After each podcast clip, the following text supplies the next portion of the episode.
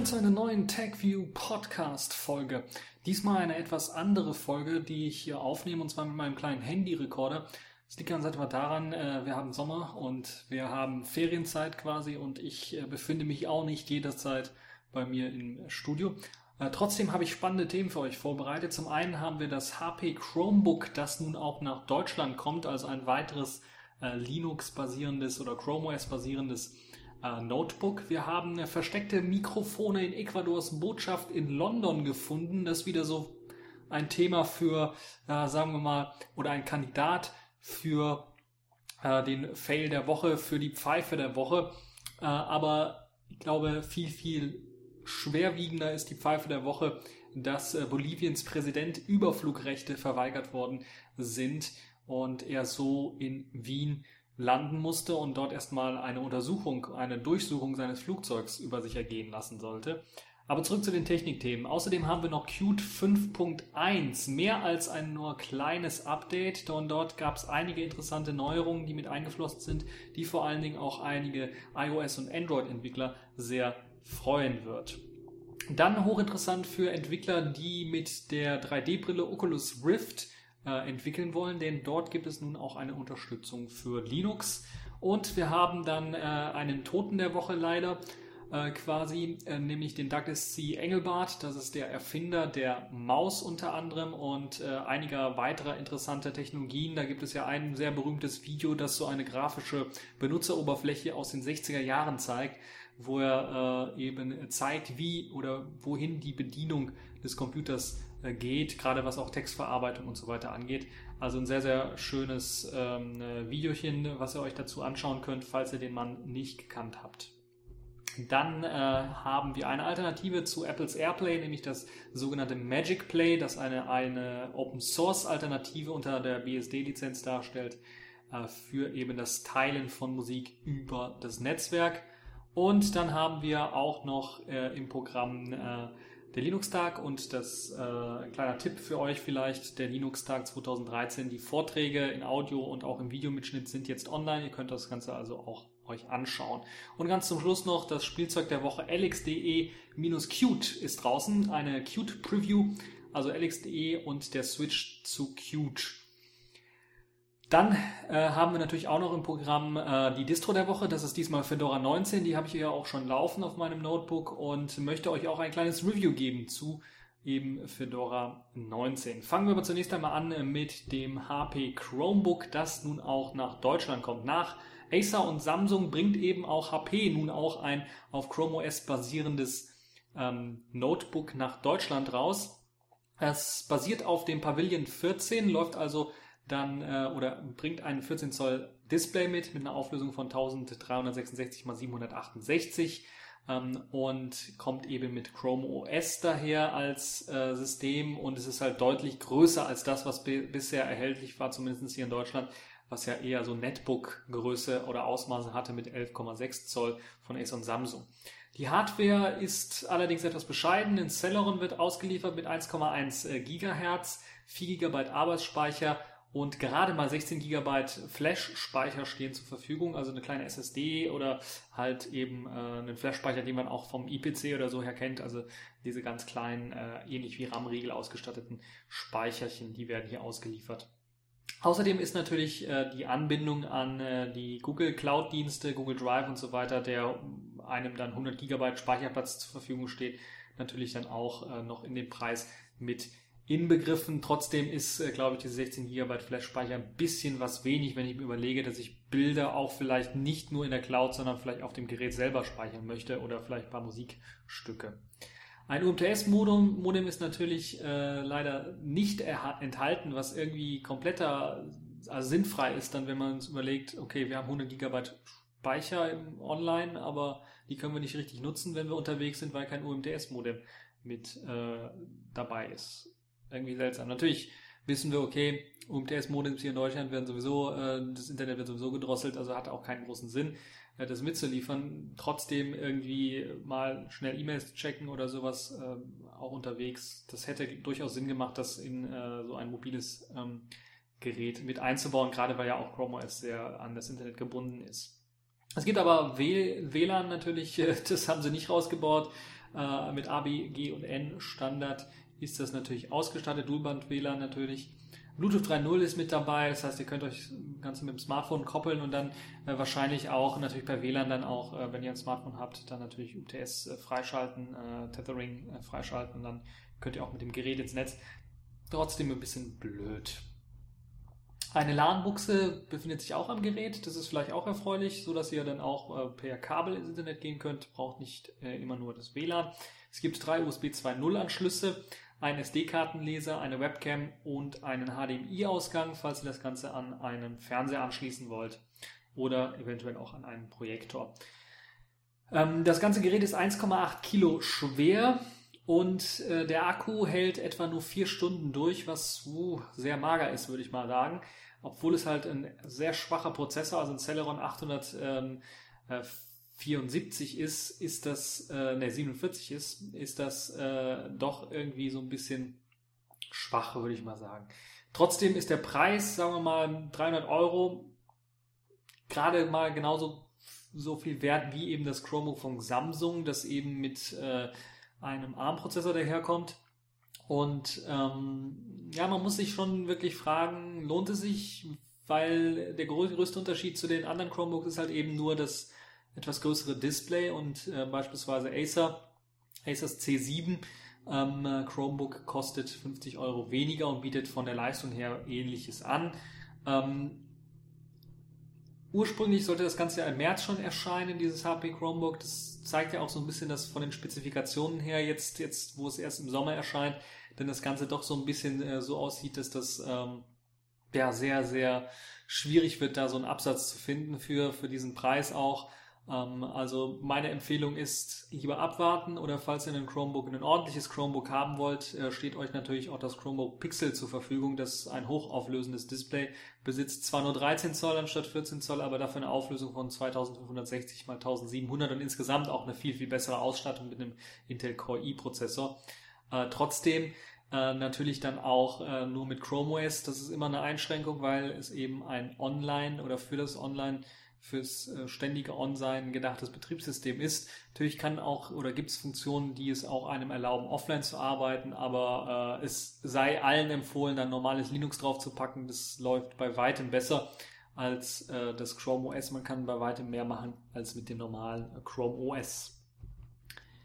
Gut, zum nächsten äh, technischen Thema. Qt 5.1 ist erschienen und ist mehr als nur ein kleines Update, mehr als nur irgendwie ein Bugfix-Release das eben äh, mit eingeflossen ist. Es sind viele neue Funktionen mit eingeflossen, unter anderem auch nun endlich Unterstützung für iOS und Android, die jetzt aus diesen Technologie-Previews draußen sind und man kann jetzt tatsächlich in Qt 5.1 auch Programme für iOS und Android programmieren. Ähm, das Ganze erscheint natürlich im Bundle zusammen mit Qt Creator. Ihr könnt das Ganze dann also direkt äh, installieren und loslegen mit dem Programmieren und äh, verändern. Es gibt für Microsoft äh, IDE Visual Studio, also für Windows-Leute, auch eine Integration erstmals, die auch einem erlaubt, mit Visual Studio 2012 zu arbeiten und Qt-Anwendungen auch darin zu programmieren. Außerdem gibt es natürlich noch viel, viel weitere ähm, Updates. Äh, das aus Qt 4 bekannte Qt-Sensor-Modul beispielsweise, um irgendwie ähm, ja, auf Hardware zuzugreifen, auf die Sensordaten der Hardware zuzugreifen. Das ist nun auch mit unterstützt, ist auch wieder mit eingebaut und unterstützt nun auch Android, BlackBerry, iOS und mehr, beziehungsweise dann auch Sailfish OS. Es gibt das äh, neue Modul Qt Quick Controls, ähm, das ja wiederverwendbare UI-Komponenten darstellt für Desktop-Anwendungen. Da haben wir lange drauf gewartet. Es gab immer eine separat bei Qt 4 immer eine separat gepflegte Version oder Variante, die jetzt auch mit Bestandteil ist. Das heißt, es passt sich an den Desktop an. Das heißt, ihr könnt jetzt in QML programmieren und äh, das Programm kompilieren und ausführen und dann passt sich die Oberfläche, je nachdem, ob es auf dem OS 10, auf einem Linux oder auf einem Windows laufen lasst, passt sich die Oberfläche oder die Buttons und so weiter, es passt sich der nativen ähm, ja, Gestaltung des Betriebssystems eben an, was eine sehr, sehr nette Sache ist und äh, es ist schön, dass das mit eingeflossen ist. Natürlich gibt es auch noch äh, einige weitere ähm, Sachen, die mit verbessert worden sind. Qt WebKit wurde mal wieder aktualisiert, Qt Multimedia und so weiter. Ähm, für die Leute, die jetzt auch denken, juhu, jetzt kann ich auch bei Android und iOS äh, alles ausnutzen, man muss ein bisschen Einschränkungen her ähm, doch noch äh, ja, aushalten. Zum Beispiel fehlen immer noch der, die Qt Serial Port äh, Unterstützung, Qt WebKit und Teile von Qt Multimedia sind noch nicht für iOS und äh, ja, äh, Android stehen da noch nicht zur Verfügung. Also da müssen noch Schnittstellen ähm, geschaffen werden, die eben auch auf die unterliegenden ähm, Bestandteile von dem iOS oder Android-System dann zugreifen. Das heißt, ich würde noch ein bisschen was warten. Ähm, ansonsten kann man auf jeden Fall dann äh, schon mal loslegen mit der Programmierung von Qt und QML-Anwendungen in iOS und Android. Zudem wird es allerdings mit äh, der Qt 5.2 Version, die äh, für Ende 2003 versprochen, äh, 2013 versprochen wurde, dann auf jeden Fall, äh, glaube ich, eine vollständige Unterstützung für iOS und Android geben. Zumindest wird Qt WebKit und äh, Qt Multimedia dann vollständig unterstützt werden. Da bin ich mir relativ sicher. Ja, kommen wir zu einer weiteren ja, Technologie, die jetzt auch äh, Entwicklern wieder zur Verfügung steht, nämlich die Oculus Rift Brille, diese 3D-Brille, die einem erlaubt, quasi in eine dreidimensionale Welt zu tauchen, quasi das Holodeck für die Augen, würde ich mal fast schon sagen. Das ist jetzt in einer neuen Version 0.2.3 erschienen und unterstützt auch erstmals Linux-Entwickler äh, denn es gibt halt eben äh, auch jetzt natürlich eine ganze Menge Leute, die auch unter Linux entwickeln wollen. Das äh, C++ SDK und die Demo gibt es äh, jetzt nicht nur für Windows und für macOS, äh, sondern auch, oder für OS 10, sondern auch für Linux und es gibt eben auch die Möglichkeit unter Linux dann äh, eine Entwicklung für diese 3D-Brille zu erzeugen. Ähm, die Prototyp, äh, die Prototypbrille, für die, die es vielleicht noch nicht wussten, wird eben äh, mit äh, oder kommt eben äh, mit 3D-Engines äh, oder das SDK kommt mit 3D-Engines aller Unity und Unreal Engine 4 ähm, aus. Und ich glaube Unreal Engine 4 war auch das, was für diese Demo-Version, für diese Demo-Welt gebraucht worden ist. Und damit wird eben auch eine HD-Auflösung 1080p wird eben mit diesen Prototypen auch erreicht. Und man kann dann äh, bis zu 60 Bilder pro, pro Sekunde stereoskopisch darstellen. Und ähm, man rechnet damit, dass ähm, bereits Ende nächsten Jahres dann eine Endkundenversion, also eine fertige Version der Oculus Rift dann vorgestellt wird. Wahrscheinlich dann mit zu einem Spiel oder vielleicht auch mit zu einer Konsole, wenn Konsolenhersteller das vielleicht mit aufnehmen. Ich bin mir aber eher sicher, dass wir wahrscheinlich eher Spiele sein für den normalen PC die davon profitieren werden. Was mich richtig interessieren würde, wäre, ob tatsächlich dann auch ähm, Linux-Spiele dann eventuell auch ausgestattet oder Linux-Spiele tatsächlich dann auch benutzbar wären ähm, mit der Oculus Rift. Ja, wie bereits schon vorher angekündigt, haben wir eine traurige Nachricht. Der Erfinder der Maus und ja vieler grafischer Bedienkonzepte äh, Douglas C. Engelbart ist tot. Er ist tatsächlich im Alter von 88 Jahren jetzt gestorben und er war quasi der Vordenker, was die modernen Benutzeroberflächen, die grafischen Benutzeroberflächen angehen. Ich glaube, sehr berühmt ist das erst vor kurzem oder ähm, vor kurzem sehr berühmt gewordene Video, wo er eben seine, Graf seine Vision einer grafischen Oberfläche, ähm, die er 1963 ähm, quasi aufgezeichnet hat, äh, da vorstellt. Das Video geht über eine Stunde und 40 Minuten und zeigt so Bedienkonzepte, die wir heutzutage als völlig normal erachten. Das Klicken mit der Maus, das war damals eine Revolution, Menüs, das Verkleinern, Vergrößern von Schriftart in einem Texteditor, das Arbeiten mit einer Tabellenkalkulation mit Hilfe der Maus. All diese Sachen hat er quasi äh, dort schon vorausgesehen. Das war alles nur eine Demo, aber trotzdem hat sie tatsächlich maßgeblich viele Leute äh, tatsächlich dazu bewegt, dann wirklich nach dieser Vorgabe dann ihre Entwicklungs, ähm, ihre grafischen Oberflächen, ihre Entwicklung danach zu richten und ihre grafischen Oberflächen danach aufzubauen. Das ist also wirklich äh, sehr schade, dass er jetzt ähm, verstorben ist, aber ähm, trotzdem müssen wir seine, glaube ich, seine Leistung dann äh, würdigen. Und es gibt einen sehr, sehr netten Artikel auch auf Golem, die waren der sehr, sehr schnell, haben da bereits äh, einen äh, Artikel geschrieben, wo auch das Video noch verlinkt ist. Das werde ich natürlich euch auch dann geben, damit ihr euch auch mal darüber informieren könnt.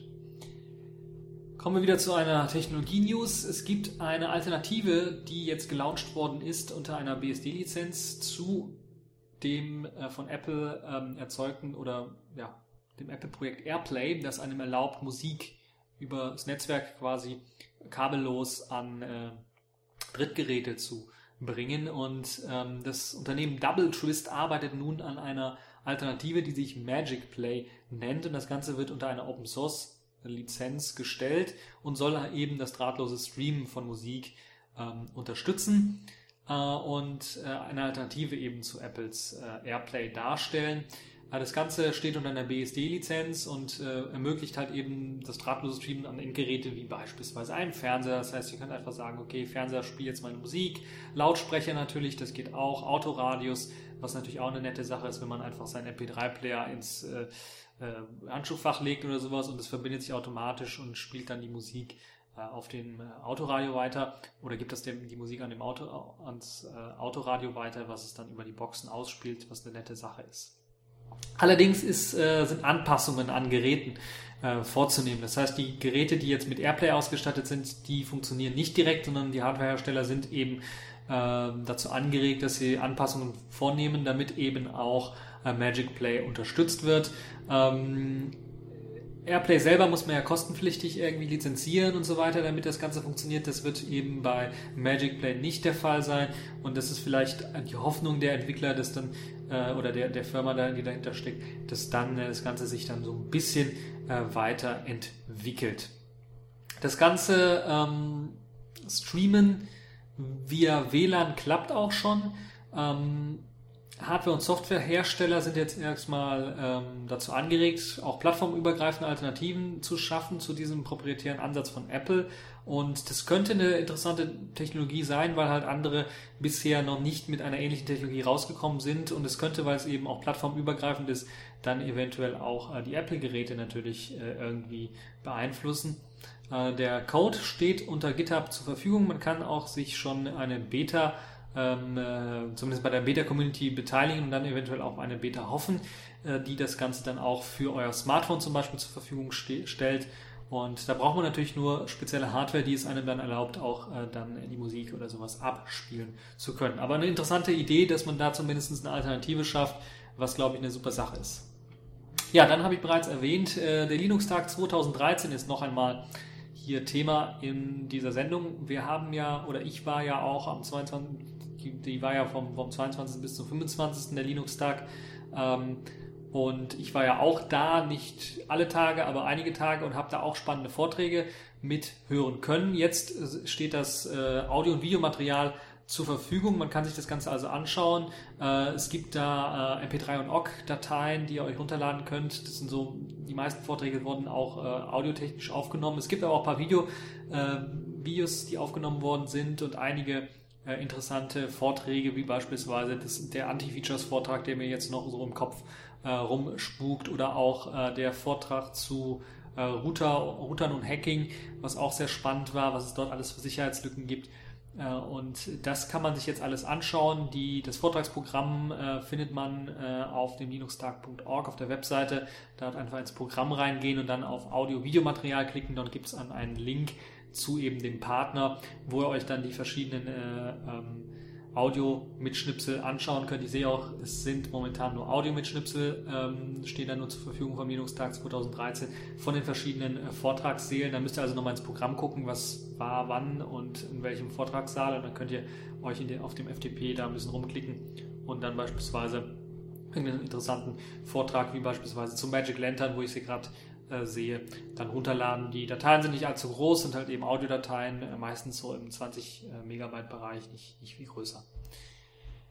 So, dann äh, das Spielzeug der Woche quasi, nämlich das LXDE Qt Projekt, würde ich mal fast schon behaupten, ist geboren. Ich habe es ja bereits schon äh, ja, ein bisschen was angekündigt gehabt und für die Leute, die mit Ubuntu und vielleicht LXD ein bisschen verbandelt sind und ein bisschen mal auf die Mailinglisten gucken, die werden festgestellt haben, dass äh, LXDE zurzeit auch an einer oder dass der PC Man äh, zurzeit auch an einer Portierung arbeitet von LXDE auf Qt und hat bereits schon einige Fortschritte erzielt, wie beispielsweise, dass der Dateimanager PCMan FM auf Qt-Basis aufsetzt. Allerdings auch ein äh, ganz komplett neuer Bildviewer wurde geschrieben, der natürlich ähnliche Features hat wie die GTK-Variante unter LXDE.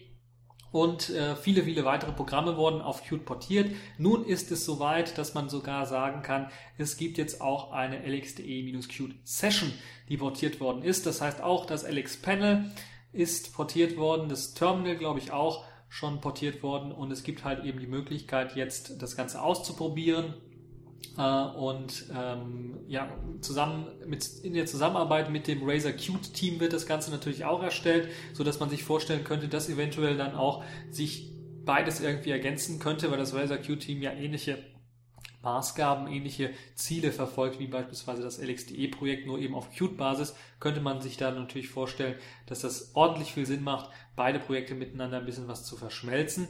Äh, auf jeden Fall könnt ihr euch das Ganze schon mal anschauen. Es gibt auch einen netten Artikel, der auch nochmal im Detail beschreibt, was jetzt für Programme bereits äh, portiert worden sind, was für ähm, äh, ja, Unterschiede es gibt, wie beispielsweise, dass es eine etwas größere ähm, Speichernutzung bei der Qt-Portierung des Dateimanagers PCManFM äh, gibt und äh, viele weitere Sachen, äh, die könnt ihr hier sehen äh, wie beispielsweise auch das LX Image Qt komplett neu geschrieben worden ist, sich dem GPIC View, der unter GTK Plus äh, äh für LXD zum Einsatz kommt, das sich dem nur annähert, aber das äh, im Inneren komplett ein anderer Code werkelt. Und viele, viele weitere Sachen werden hier besprochen, wie auch die Zukunft beispielsweise. Eine Migration zu GTK 3 Plus wird es wahrscheinlich nicht geben, weil das eben zu viele Probleme und zu viele auch ja, Ressourcen ähm, beansprucht, was jetzt das Programmieren angeht, aber auch Ressourcen, wenn eben GTK3-Programme äh, draußen sind. Und da bietet Qt eben eine etwas bessere Alternative an.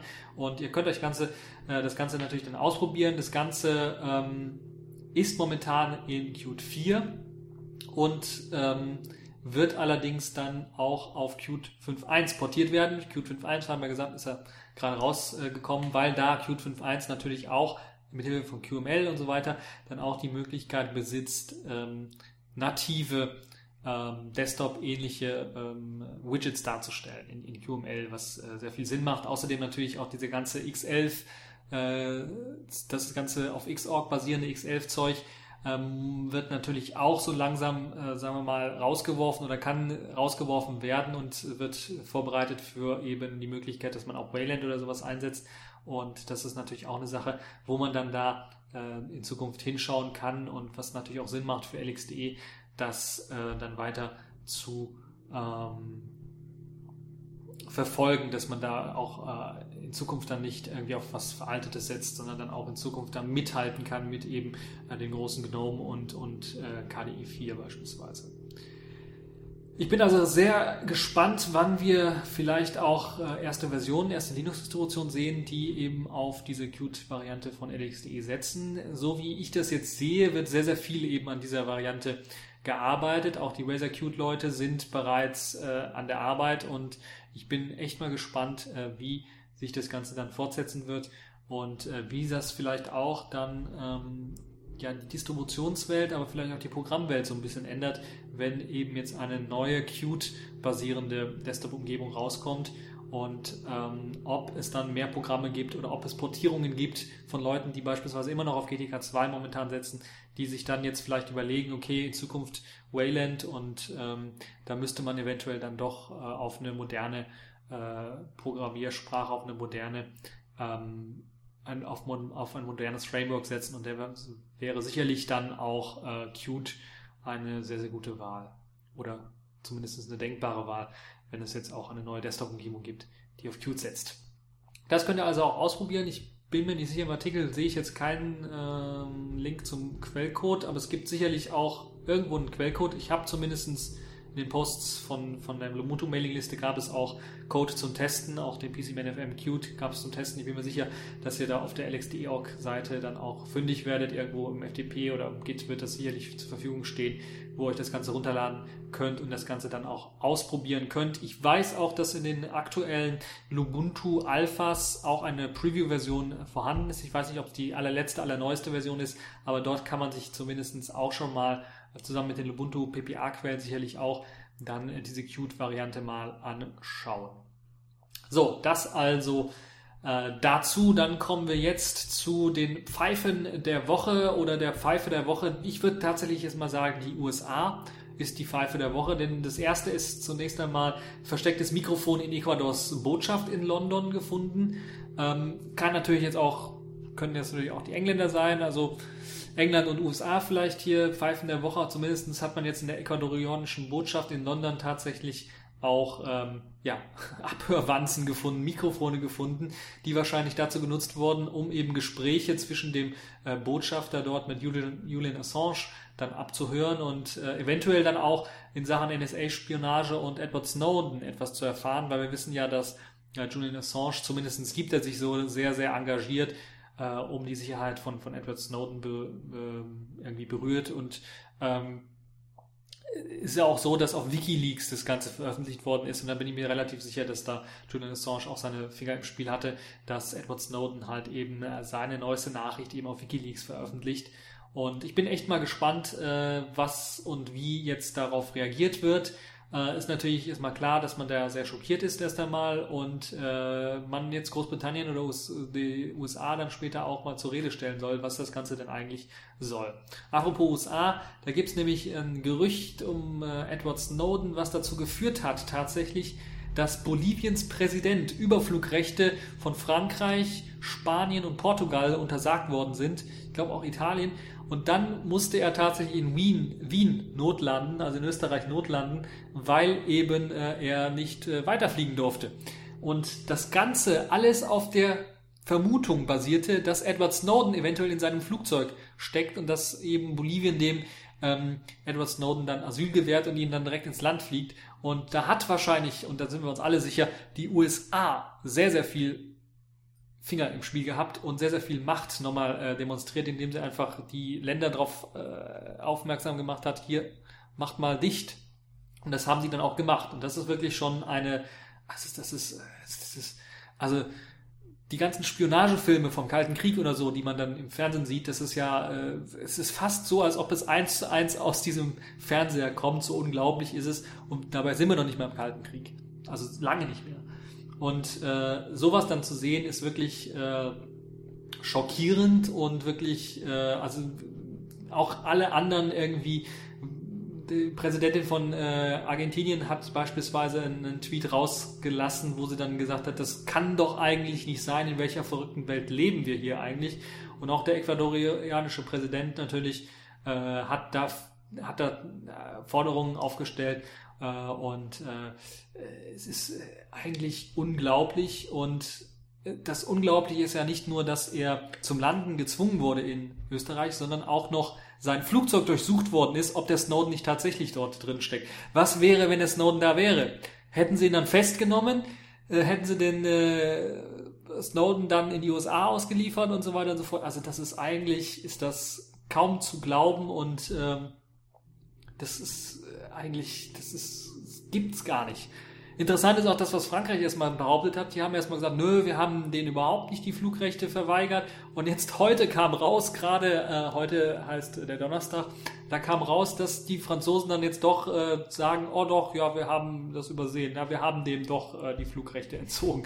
Also dieses Katz-und-Maus-Spiel, das ist wirklich, äh, das ist wirklich eine, fällt einem nicht mehr viel zu ein, was man dazu sagen soll.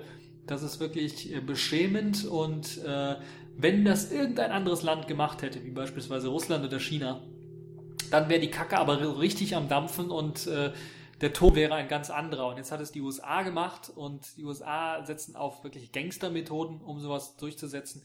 Und äh, das ist wirklich schändlich und äh, da müsste man wirklich überlegen, macht es nicht Sinn, dann doch aus humanitären Gründen nicht nur aus politischen Gründen, sondern aus humanitären Gründen eventuell den Edward Snowden dann doch irgendwo aufzunehmen.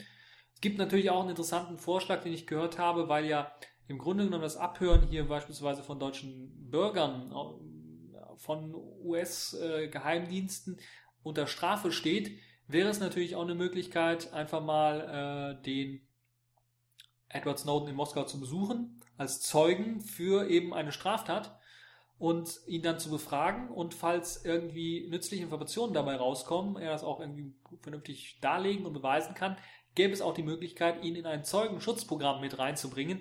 Und dann bin ich mir nicht sicher, wie es rechtlich aussieht, aber ich bin mir relativ sicher, dass man ihn dann nicht so einfach, auch wenn die USA einen äh, Ausreisegesuch dann äh, quasi oder Auslieferungsgesuch stellt an Deutschland, dann nicht so einfach eben äh, in die USA ausliefern könnte. Nun ja, es ist äh, sehr schwierig und ich bin mir relativ sicher, dass hier die deutsche Regierung so viel eigene Kacke irgendwie an ihrem unterm, Ski, unterm Schuh kleben hat, also davon gewusst hat im Grunde genommen die Regierung, äh, dass äh, es sowas gibt oder zumindest sehr stark annehmen musste, dass es sowas gibt ähm, und zumindest der Geheimdienst. Also unsere Geheimdienste müssen es gewusst haben und wenn alle darauf pochen, dass sie nichts gewusst haben, dann sind sie eigentlich äh, inkompetent und gehören abgewählt, äh, aber auf der Stelle und äh, ist es eigentlich beschämend, dass sich da keiner richtig hinstellt und sagt, äh, so, so aber nicht mit uns. Und ähm, ja, was soll man dazu eigentlich noch sagen? Die müssen dann im September ist ja Wahl, ähm, dann damit rechnen, okay, da kriegen sie ihre Abrechnung, was, was das angeht, weil so geht es natürlich nicht. Und ich als Bürger hier kann mir doch durchaus vorstellen, dass auch ich verteidigt werde von unserer Regierung, wenn es darum geht, dass ich abgehört werde von irgendwelchen anderen Regierungsbehörden. Äh, das kann eigentlich nicht sein. Da muss die Regierung äh, dran und muss das irgendwie zumindest verbal ähm, klar und deutlich zum Ausdruck bringen, dass das nicht geht, dass das ein Rechtsbruch ist. Und ähm, naja, Schauen wir mal, wie es weitergeht. Ich äh, bin da recht skeptisch, was das angeht. Unsere Regierung hat nicht die Eier dazu, irgendwie den USA Paroli zu bieten. Und äh, wollen wir mal ehrlich sein, die wollen das auch gar nicht. Denen ist das vollkommen egal, solange sie nicht selber abgehört werden, solange keine Wanzen bei denen in den Büros drinstecken, ist denen das vollkommen egal, dass wir abgehört werden, weil ihre feuchten Träume sehen ja genauso aus, wenn wir uns die Vorratsdatenspeicherung anschauen, dass wir dann auch abgeschnorchelt werden, dass zumindest unsere Verbindungsdaten äh, irgendwie äh, ja, aufbewahrt werden. Und das alleine genügt ja schon, um ein Profil eines Menschen darzustellen. Es reicht ja nur, äh, zu wissen, mit wem er gesprochen hat, wann er mit wem gesprochen hat, um dann äh, auf Vermutungen zu kommen und äh, dann eben ein Profil von einem Menschen zu erstellen. Und äh, der Schritt hin äh, von eben nach Verbindungsdaten dann auch irgendwann mal die Gesprächsdaten oder den Inhalt äh, der Verbindung dann äh, auszuwerten, ist sehr gering, sagen wir mal so. Nun ja, es kam jetzt auch noch raus, dass die USA auch allen Briefverkehr, äh, also Briefe, das ist eine alte klassische Methode, die wird auch, die werden auch alle aufgemacht und wird auch reingeguckt, also Methoden wie im Kalten Krieg, äh, wenn ich mich erinnere, dass hier, äh, ich glaube, als die DDR noch, als es die DDR noch gab, wurde auch, glaube ich, der Postverkehr gegenseitig da irgendwie durchsucht, äh, um zu schauen, was, ob da irgendwie was äh, drin steht. Und äh, USA haben halt irgendwie eine Behörde, die NSA geschaffen, mit, mit fast eine Million an, äh, ja, über 800.000 ähm, Mitarbeitern äh, oder NSA-ähnlichen oder NSA-verwandten äh, Firmen.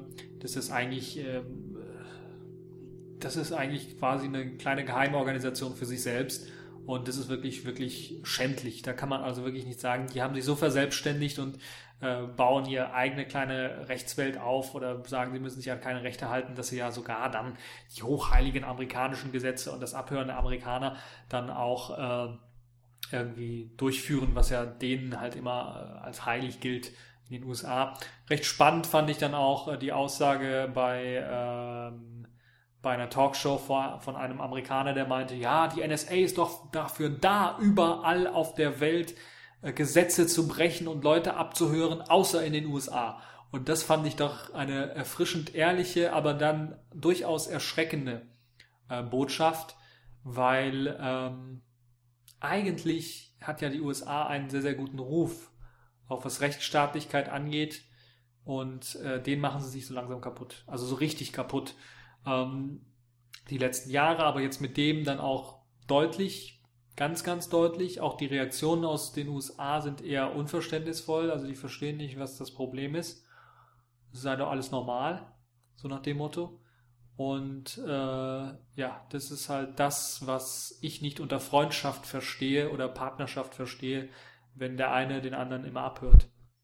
Äh, das macht irgendwie keinen Sinn. Nun ja, genug dazu. Da lässt sich natürlich eine ganze Menge noch Aufregung und, und äh, ja, eine ganze Menge noch zu sagen. Und da werden wir sicherlich noch weitere Enthüllungen sehen und äh, merken. Ähm, Kommen wir zu einem etwas spannenderen Thema, etwas etwas ausführlicheren Thema, womit ich mich diese Woche beschäftigt habe, nämlich der Distro der Woche Fedora 19 ist erschienen. Und ich sag's gleich zu Anfang, ich bin so ein bisschen zwiegespalten.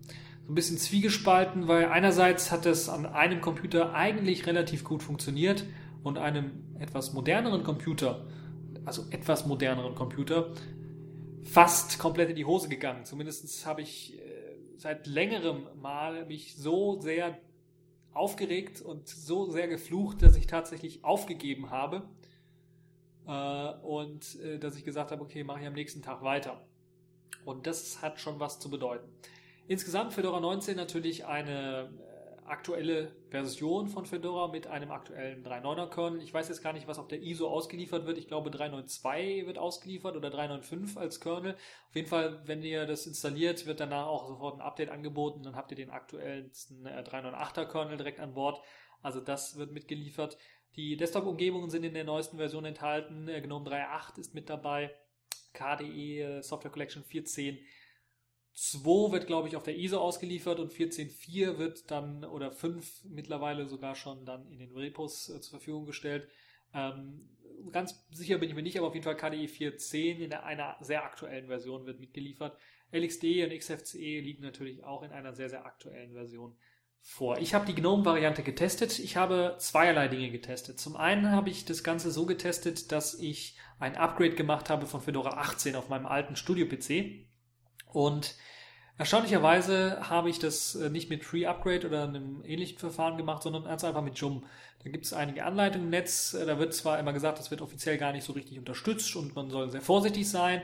Ich, hat aber wunderbar geklappt. Also muss man ganz ehrlich sagen, das mit Yum hat wunderbar geklappt, sogar sehr schnell geklappt.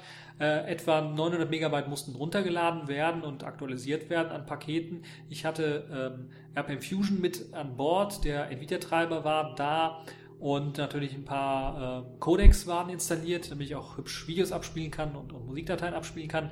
Äh, und das habe ich äh, alles aktualisiert bekommen, ohne große Probleme. Hat mir auch die RPM Fusion ähm, Geschichten aktualisiert und von dort auch neue Pakete gezogen. Und zum Schluss hatte ich dann eben ein sehr, sehr aktuelles Fedora 19 laufen, äh, ohne große Probleme. Alle Einstellungen wurden übernommen. Eine neue GNOME Shell war mit an Bord, weil das eben die GNOME Shell Version war. Sehr schnell, wunderbar, alles wunderbar funktioniert. Äh, keinerlei äh, große Schwierigkeiten oder Probleme. Alles hat geklappt, wie man sich sowas eigentlich wünschen würde. Und ich würde mir sowas auch wünschen von vielen, vielen anderen Distributionen, dass das auch so reibungslos klappt. Dann habe ich eine neue Installation gewagt, um auch mal zu sehen, wie es aussieht mit dem Installationsmanager. Der war ja bei Fedora 18 ein bisschen was verkorkst und viele haben den nicht so richtig begriffen. Man hat jetzt das äh, Standarddesign beibehalten. Das heißt, man hat jetzt nicht komplett alles wieder über Bord geworfen, hat aber ein paar Erklärungen mit reingebracht, ein paar Sätze hinzugefügt, wie beispielsweise, wenn Sie jetzt diese Festplatte anklicken, wird sie nicht komplett gelöscht, sondern Sie haben später noch die Möglichkeit, was einzustellen. Also äh, diese kleinen Hinweise alleine machen schon den Installationsprozess ein bisschen was einfacher, verständlicher und äh, also verständlicher vor allen Dingen, weil ich hatte tatsächlich bei dem Fedora 18 manchmal meine Probleme, wird jetzt die ganze Platte gelöscht, kann ich jetzt noch eine Partition auswählen und so weiter und so fort. Das war nicht so ganz verständlich. Also 100% zufrieden bin ich noch nicht. Also ich könnte mir vorstellen, dass das noch eine Ecke ähm, besser geht, was das Verständnis angeht, aber zumindest ist das deutlich verständlicher als äh, Fedora 18 noch war, der Installationsmanager. Und die Installation klappt reibungslos, sehr, sehr flott, muss man auch sagen. Die ISO-Datei hat etwa 900 Megabyte, äh, je nachdem, ob ihr 64-Bit oder 32-Bit euch runterladet, ungefähr gleich groß, also 900 Megabyte bis 1 Gigabyte groß ungefähr. Und wenn ihr euch das Ganze dann installieren wollt, äh, gibt es eben eine Live-Version und äh, die habe ich halt eben benutzt. Ansonsten gibt es natürlich auch DVD-Images, glaube ich, wo ihr dann alle Desktops äh, mit an Bord habt und verschiedene dann installieren könnt und weitere Pakete nachinstallieren könnt und so weiter und so fort. Insgesamt muss ich sagen, ähm, der Installationsprozess lief sehr gut, sehr schnell, ohne große Probleme. Ähm, was mich ein bisschen ähm, überrascht hat, war, dass es einen ersten Assistenten gab, einen Einrichtungsassistenten gab, nachdem man das erste Mal hoch, hochgestartet hat. Den gab es ja vorher auch schon, aber der war so eher ja, ein erweiterter Installer. Jetzt war es tatsächlich ein Assistent, der einem auch, äh, der einem in der, in, in der Desktop-Umgebung selber gestartet worden ist und einem erlaubt dann beispielsweise das Netzwerk einzurichten, was eine sehr nette Sache ist. Also das Internet reinkommt. Der einem erlaubt hat, Online-Konten einzurichten Google Drive konnte genutzt werden, OwnCloud konnte ich mir einrichten, direkt im Assistenten sehr gut. Es wurde ein kleines Videochen abgespielt, was ich auch sehr nett fand, um äh, erst einmal so ein bisschen die, ja, den Grundsatz, wie man überhaupt äh, die Gnome Shell bedient, sehr, sehr einfach, sehr, sehr simpel dargestellt hat. Das Video ist, glaube ich, für alle verständlich und jeder hat es direkt begriffen. Also das fand ich doch relativ sehr gut und muss ganz ehrlich sagen, das ist so eine Besonderheit von Fedora selber. Und das bringt mich zu einem Punkt, wo ich mich frage, wenn es eben solche Features gibt, die für Neueinsteiger in Sachen Linux, also für wirkliche blutige Einsteiger, die auch jetzt in Ubuntu vielleicht äh, als potenzielle Ubuntu-Nutzer, würde ich mal sagen, wenn die sowas bei Fedora sehen, das ist eine super geniale Sache, aber es passt zum Rest des Systems nicht so richtig zusammen. Beispielsweise Codex nachinstallieren. Klappt wieder mal nicht. Ich weiß nicht, seit Fedora 12 oder sowas hat das bei mir noch nie geklappt diesen Codec-Buddy irgendwie aufrufen, um irgendwelche Codecs nachzuinstallieren. Er zeigt mir immer schön an, was fehlt, aber er installiert nichts nach. Er zeigt auch nicht an, was ich nachinstallieren soll. Ich weiß nicht, was das soll. Also ganz ehrlich, äh, ich verstehe es nicht. Was ist denn damit? Ähm, ich, äh, es steht auch kein Hinweis da. Wenn ein Hinweis stehen würde, ihr müsst zuerst die RPM Fusion Quelle einbinden, dann könnte es eventuell klappen. Äh, es hat mal geklappt bei mir, glaube ich. Äh, aber das war ein einziges Mal, wo es in der virtuellen Maschine geklappt hat. Äh, und ansonsten, äh, ich weiß nicht, was das soll. Es funktioniert einfach nicht. Es funktioniert einfach nicht. Das andere Problem ist, wenn ihr die GNOME 3 Shell installiert. Also GNOME 3 Shell ist auf meinem Computer, den ich hier hatte, wo ich es neu installiert habe, einfach unbenutzbar gewesen. Es gab so viele Grafikfehler mit dem genutzten Nouveau-Treiber, dass äh, schwarzen Bildschirm hatte ich, als die Aktivitäten aufgerufen haben, musste dann blind irgendwas eintippen, Enter klicken, dann kam das Ganze. Sobald irgendwelche Transparenzeffekte kommen sollte, war alles irgendwie schwarz, ähm, unbenutzbar. Auch nach, nach Installation hat sich nichts getan, musste RPM Fusion installieren, musste den Wiedertreiber installieren. Es gab mir auch einige Probleme, aber lag vielleicht auch am RPM Fusion, weil die da viele, viele Versionen von den Wiedertreibern hatten.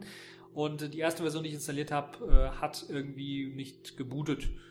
Also danach hatte ich irgendwie einen schwarzen Bildschirm nur und konnte dann in, äh, in äh, Valog Xorg Log dann nur sehen, dass es, dass er den wunderbar alles erkannt hat, den VIA-Treiber auch hochfahren wollte und dann gab es irgendwie einen äh, Segmentation-Fault vom X-Server. Da habe ich gedacht, das, das kann doch nicht sein. Äh, hat sich herausgestellt, okay, der Treiber war ein bisschen was zu alt, ein 173er oder sowas Treiber, der zwar angeboten wird, aber scheinbar funktioniert er nicht mit meiner Grafikkarte. Hab den 304er Treiber installiert von Nvidia, weil der der letzte ist, der mit meiner 7300 Go hier zusammenarbeitet, hat aber auch nur für Chaos gesorgt. Also ich habe dann vorher, vorher den alten deinstalliert, aber hat auch für Chaos gesorgt. Die Performance war unterirdisch, war wirklich richtig schlecht. Und ich hatte so Probleme, ich wollte so Alltagsdinge testen, wie beispielsweise, ich habe einen Flashplayer nachinstalliert, wollte auf einer Webseite, wo halt irgendwie Flash-Videos angezeigt worden sind, mal so eine kleine Serie oder so, sowas anschauen, draufgeklickt, wollte in Vollbild gehen, das geht beim ersten Mal, habe dann mal pausiert, wollte dann äh, schauen, weil ich gehört habe, äh, mein Handy hat geklingelt, so wie gerade eben, ich weiß nicht, ob man das im Hintergrund gehört hat, äh, und wollte mal nach E-Mails checken. Ist ja schön, weil das Google-Konto automatisch eingerichtet worden ist, auch im, wenn man da Konten äh, im, im Online-Kontensystem sein Konto angibt, dann wird automatisch auch der Mail-Client eingerichtet. Ähm, und ja, ähm, ging aus dem Vollbild raus, habe meine E-Mail angeschaut, wollte in Vollbild rein, krieg dann da, wo der Flashplayer war, ein schwarzes Bild.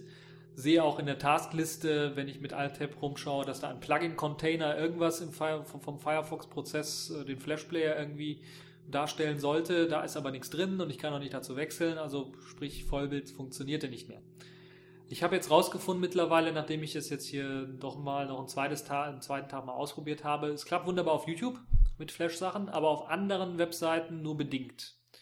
Und es ist ein GNOME Shell beziehungsweise ein Mutterproblem. Mutter oder Matter, der Fenstermanager von GNOME Shell, hat damit ein Problem. Ich habe mal ähm, aus Spaßeshalber Metacity installiert, weil ich ausprobieren wollte. Klappt Metacity vielleicht auch mit GNOME Shell? Klappt natürlich nicht. Wenn man Metacity Replace eingibt, äh, ist die GNOME Shell weg. Man hat da zwar MediaCity und es klappt auch wunderbar mit äh, Firefox und, und, und Flash-Videos im Vollbild gehen. Das ist ohne Probleme möglich. Äh, auch diese besagten Seiten, wo es halt nicht funktioniert hat. Keine Angst, keine äh, gefährlichen Seiten. MyVideo beispielsweise als Seite, äh, wo es ja auch äh, einige interessante Serien beispielsweise zum Anschauen gibt, äh, kostenlos.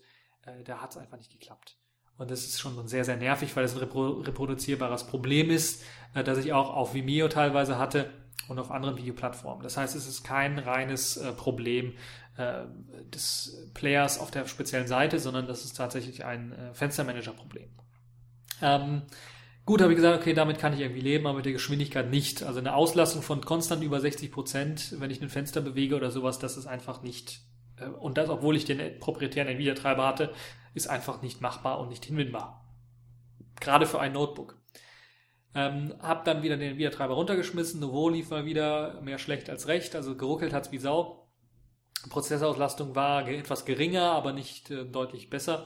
Hab dann äh, mich nochmal entschlossen, jetzt den Wiedertreiber nachzuinstallieren, um das auszuprobieren und muss jetzt sagen, es läuft besser. Die Auslastung ist nicht mehr so hoch, aber ist deutlich höher, als wenn ich beispielsweise einen Car-Win mit äh, allen möglichen ähm, äh, Effekten laufen lasse. Da ist die Auslastung des Desktops, wenn ich ein Fenster verschiebe, deutlich geringer als hier mit äh, GNOME Shell. Äh, das größte Problem also, würde ich mal sagen, falls ihr Fedora ausprobieren wollt, ist die GNOME Shell. Ihr müsst tatsächlich das Live-System ausprobieren und gucken, falls ihr eine, Intel-Karte habt oder sowas, klappt das relativ flüssig. Wenn es relativ flüssig klappt, könnt ihr das auch ohne gefahrenlos problemlos installieren. Falls ihr eine ATI oder eine Nvidia-Karte habt, wäre ich erstmal skeptisch und würde euch eher zu anderen Re Respins von Fedora raten. KDE, LXDE oder XFCE, selbst sogar Mate, wenn es das gibt, weiß ich es nicht. Ich habe zumindest gelesen, dass es in den Quellen drin ist, genauso wie Cinnamon. Da würde ich euch raten, diese Version auszuprobieren. GNOME Shell ist aus meinen Erfahrungen nicht richtig benutzbar. Es ist zu langsam. Und es gibt zu viele Bugs im Fenstermanager Mutter, der einem das normale Benutzen des Systems relativ schwierig macht. Ansonsten ist das Konzept von GNOME Shell wunderbar. Falls allerdings eben dieser Fenstermanager nicht so blöd wäre und so viele Ressourcen fressen würde, hätte ich gesagt, könnt ihr auch die GNOME Shell nutzen. Ansonsten muss ich euch bei Fedora 19 von der GNOME Shell abraten und tatsächlich die KDE äh, oder LXD oder XFCE Variante empfehlen. Ähm, das ist so mein kleines Review und mein kleiner erster Eindruck zu Fedora 19. Ich hoffe, es sind jetzt nicht alle, allzu viele Leute enttäuscht, bei denen jetzt GNOME Shell mit Fedora 19 wunderbar funktioniert. Das kann es durchaus auch geben. Wie gesagt, mein alter PC, mein, ich glaube mittlerweile zwölf Jahre alter PC, läuft flüssiger als mein äh, Notebook hier, Lenovo N200 Lenovo 3000 N200. Das hat zwar auch ein paar Macken hier und da mit Überhitzung und so weiter und so fort, aber äh, äh, das Hauptproblem ist tatsächlich, dass hier die GNOME Shell einfach zu langsam ist, obwohl eine vernünftige Grafikkarte drin ist. Also GeForce Go 7300, die läuft mit allen anderen Desktop-Varianten zuverlässig, auch mit Compositing an und flüssig. Und dass es hier anfängt zu ruckeln und äh, teilweise sehr langsam wird, es liegt am Fenstermanager. Das weiß ich. Und ich bin fast dabei äh, zu sagen, ich mache einen Bug-Report an Upstream GNOME. Das, äh, na, vielleicht noch nicht ganz an Upstream GNOME, erstmal vielleicht Fedora. Ich müsste das Ganze nochmal mit GNOME 3 Shell auf äh, OpenSUSE oder sowas testen, um zu, um zu gucken, ist das ein spezifisches Problem der GNOME Shell, des, des Matter-Fenstermanagers, wovon ich sehr stark ausgehe, oder ist es was anderes? Nun ja, aber das ist jetzt so mein ähm, äh, spezieller Blick auf Fedora 19 insgesamt. Äh, also der, Up der Update-Prozess ist sehr, sehr einfach und äh, funktioniert wunderbar auch mit Yum, obwohl ich äh, Pre-Upgrade dann doch den Leuten, die eben den Speicherplatz haben, dann auch empfehlen würde. Ähm, insgesamt äh, Fedora 19 bleibt immer noch so ein Mittelding. Es äh, zeigt jetzt ein bisschen was mehr Features, die einsteigerfreundlich sind auf der anderen Seite sind aber auch ein paar Sachen, also ganz grobe Schnitzer drin. Dieser Codec Buddy, glaube ich, so heißt er immer noch, dieser Installationsassistent. Er funktioniert bei mir einfach nicht. Was mache ich falsch? Es kann doch nicht sein, dass es einfach nicht funktioniert. Äh, ich glaube nicht, dass es an mir liegt, muss ich ganz ehrlich sagen, weil äh, ein normaler Nutzer wird auch einfach auf ein Video draufklicken und dann hoffen, dass dieser Buddy sich öffnet und dass dann ein Codec erkannt wird und dass man den dann installieren kann. Und ähm, selbst wenn irgendwo vorher stehen würde, man muss RPM Fusion aktivieren, dann würde das Ganze funktionieren. Es klappt selbst dann nicht zuverlässig. Es hat bei mir einmal geklappt, habe ich gesagt, danach nicht mehr. Vielleicht liegt es auch an den Codecs und an den Videos selber, äh, dass er da Probleme hat, aber ähm, es ist unakzeptabel so. Also es ist inakzeptabel, wenn man sowas ausliefert, muss es funktionieren. Ansonsten lohnt es sich das nicht vernünftig, also das überhaupt auszuliefern. Meine Meinung jedenfalls. Also mein, mein Zwiespalt bei Fedora hat sich immer noch nicht gelegt. Ich hoffe, äh, dass das mit der nächsten Version besser wird. Dass vor allen Dingen auch die Performance bei, bei GNOME Shell besser wird. Oder dass mein Problem, dass vielleicht irgendeiner das Problem auch nachvollziehen kann und mir sagen kann, okay, da musst du irgendeine spezielle kryptische Deconf-Datei editieren, ein Feature von Mathe ausschalten oder sowas. Ähm, ich habe danach gesucht, muss ich ganz ehrlich sagen, aber nicht bin aber nicht richtig fündig geworden. Oder ich müsste irgendwas im Nvidia-Treiber umstellen, irgendeine Option dazu packen, damit es dann flüssig läuft.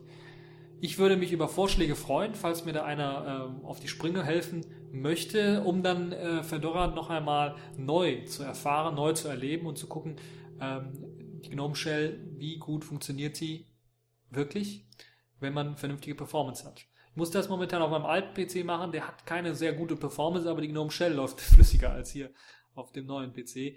Und das ist ähm, also nicht so richtig die Experience, die ich mir so vorgestellt habe. Nun ja, das ist mein kurzes Review zu Fedora 19. Und das war's auch schon für diese TechView Podcast Folge. Äh, ich hoffe, es hat euch gefallen. Äh, ihr hattet Spaß dran und wünsche euch noch einen äh, schönen Tag. Hoffentlich ein sonniger, sonniger Tag. Äh, ein Tag, der eben äh, tatsächlich äh, den Monat oder die Jahreszeit Sommer verdient. Und ja, das war's für diese TechView Podcast Folge. Ich hoffe, es hat euch gefallen und bis zur nächsten Folge.